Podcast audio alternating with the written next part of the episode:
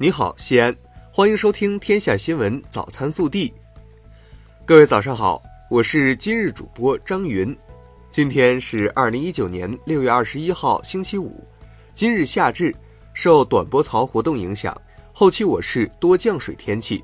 预计今天白天阴天有小到中雨，气温十九至二十四摄氏度。今晚到二十二号阴天有小雨或阵雨，气温二十至二十八摄氏度。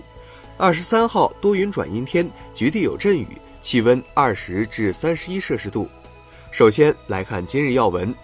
六月二十号，中共中央总书记、国家主席习近平在平壤锦绣山迎宾馆同朝鲜劳动党委员长、国务委员会委员长金正恩会谈，双方一致同意在新的历史起点上，中朝双方愿不忘初心，携手前进，共同开创两党两国关系的美好未来。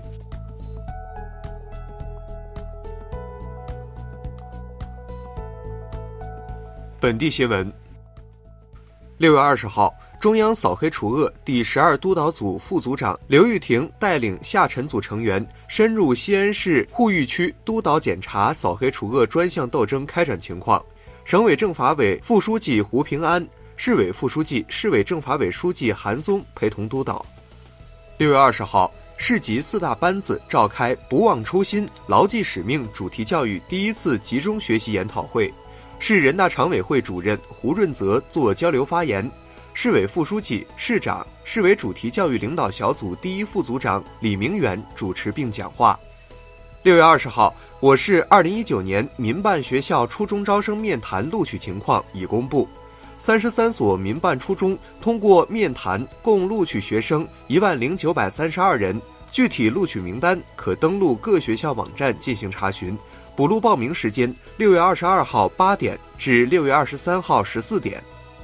六月二十号，西安市促进房地产市场平稳健康发展协调领导小组就进一步加强我市住房市场调控管理下发通知。通知明确，外地人落户西安满一年或在本市连续缴纳十二个月的社会保险才能购房，临潼区纳入限购范围。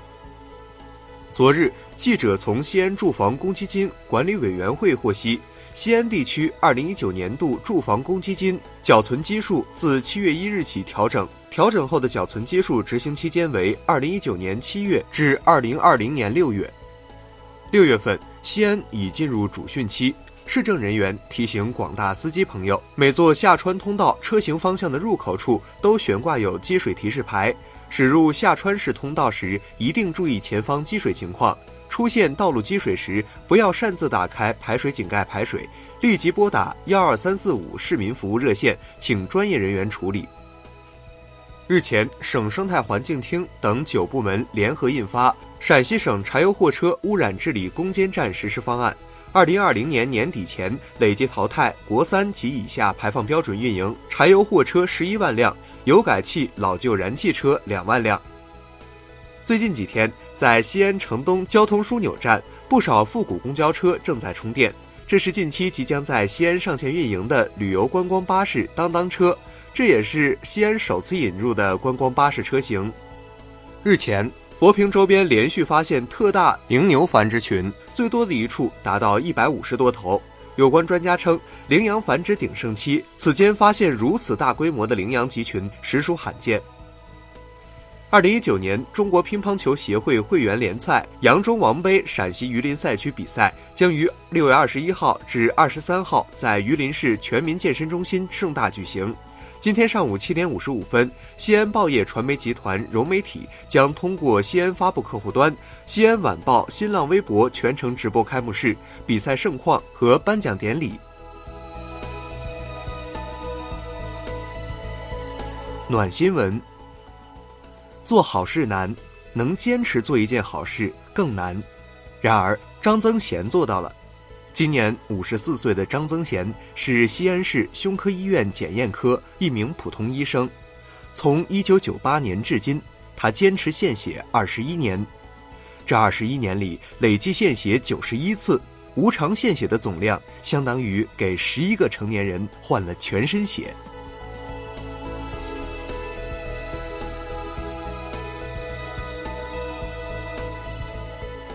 国内新闻。二十号就美参议员提案欲禁华为医美专利法寻求救济一事，外交部发言人陆康回应称，没想到美国有些人竟然如此赤裸裸地操弄法律和规则。陆康再次重申，中方坚决反对美方滥用国家力量打压中国企业。国家发改委、财政部日前下发关于降低部分行政事业性收费标准的通知，自二零一九年七月一日起，因私普通护照收费标准由一百六十元每本降为一百二十元每本，往来港澳通行证收费标准由八十元每张降为六十元每张。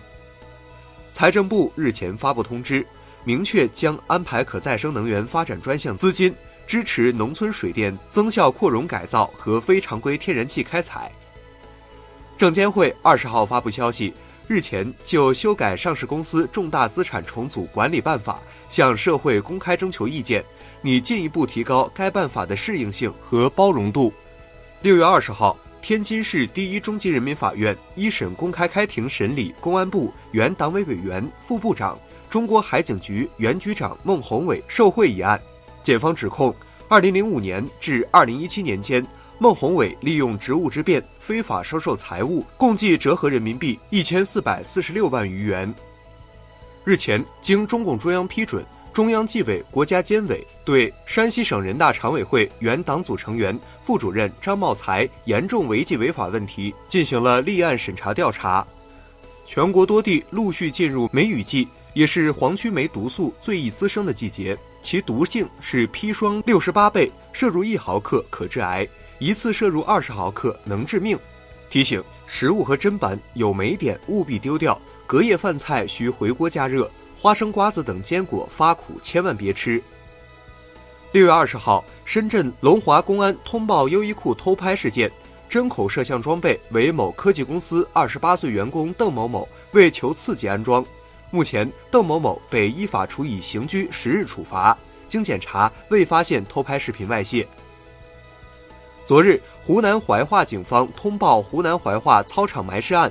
二零一九年四月中旬，湖南怀化新晃侗族自治县公安局查获杜某涉黑涉恶团伙。杜某交代，其于二零零三年一月将邓某杀害，埋尸于新晃某中学操场内。六月二十号零时许，在新晃某中学操场内挖出一具尸骸，该尸骸已送上级公安机关做司法鉴定，已确认死者身份，案件正在进一步侦办中。中国女排在二十号晚进行的二零一九世界女排联赛宁波北仑站收官战中，直落三局轻取塞尔维亚，从而以三战全胜的战绩夺得北仑站冠军。